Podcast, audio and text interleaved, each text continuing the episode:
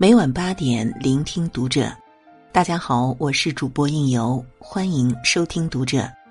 今天要为您分享到来自作者卢书的文章：关掉朋友圈一个月后，我没朋友了。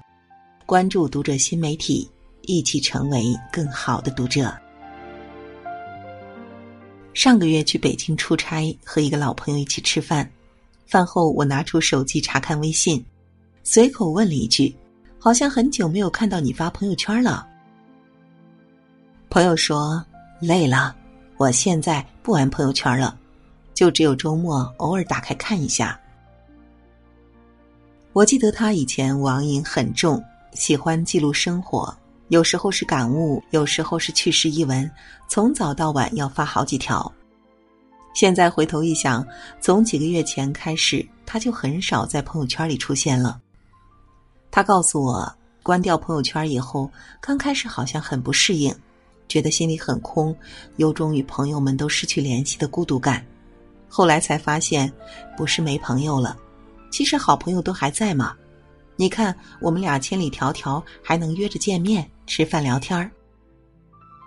他说，关掉朋友圈之后还能留下来的才是真朋友。对有的人来说，微信已经成为了一种社交负担，刷朋友圈也成了任务。每天醒来第一件事儿，拿起手机关掉闹钟，然后打开微信。每天夜里躺在床上，也总要刷一会儿朋友圈才肯睡觉。时间久了。我们似乎被朋友圈绑架了。同事小李有一次和我们吐槽，他说他妈妈简直就是个唐僧，每天都要念叨他。他以前的微信头像是只很可爱的小猫，他妈妈说用个动物做头像干什么？赶紧换一个。于是小李换上了一个网上找的图，是一个挺文艺的背影。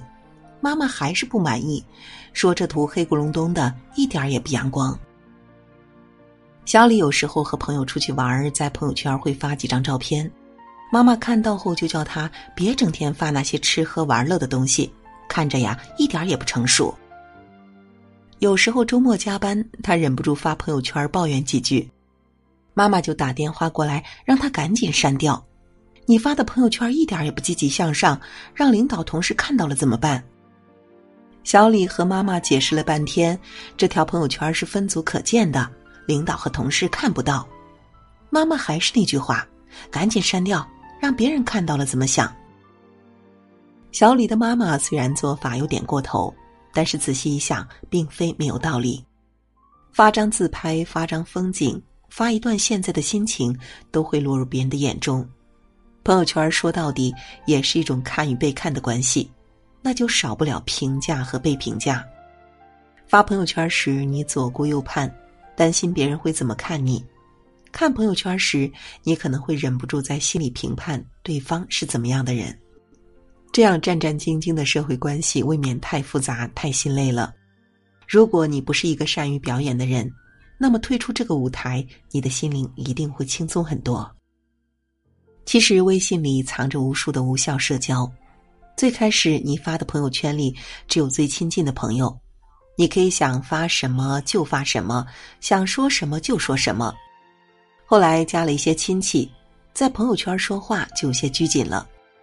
再后来又多了不少的同事、客户，这里再也不是一个可以随心所欲的天地了。有些话你不能说了，不敢说了，也不愿意说了。打开微信通讯录，或许你有成千上百的联系人，但朋友圈里的不一定都是朋友。除了经常聊天的亲朋好友，还有工作上偶尔有过交集的客户，一年吃过一次饭的朋友的朋友，某次扫码支付加上好友的小吃店店主，十几年没有联系过的小学同学等等，还有最开始忘了备注姓名的那些人，已经记不清当初是怎么加上微信的了。你们的交集只有在这个朋友圈里，很可能以后都不会见面了。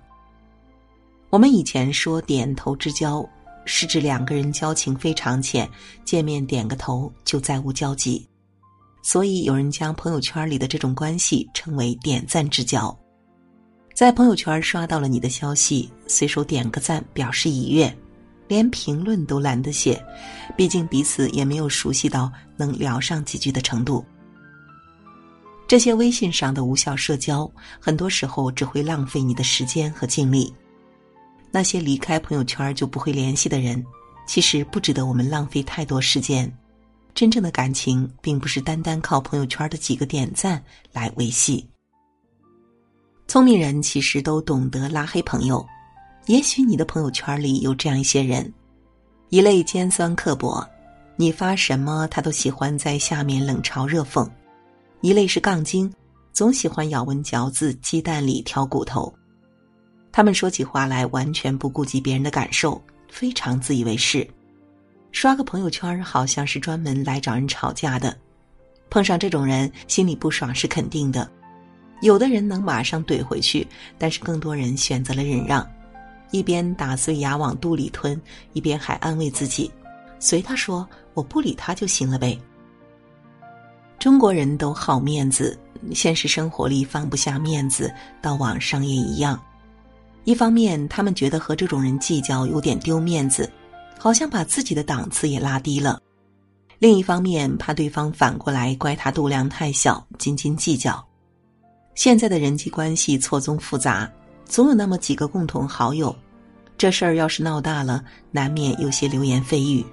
于是他们忍了第一次、第二次，还有后面的无数次。时间一长，宽容就变成了纵容。这些人根本不会反思自己的错误，只会一天天的得寸进尺。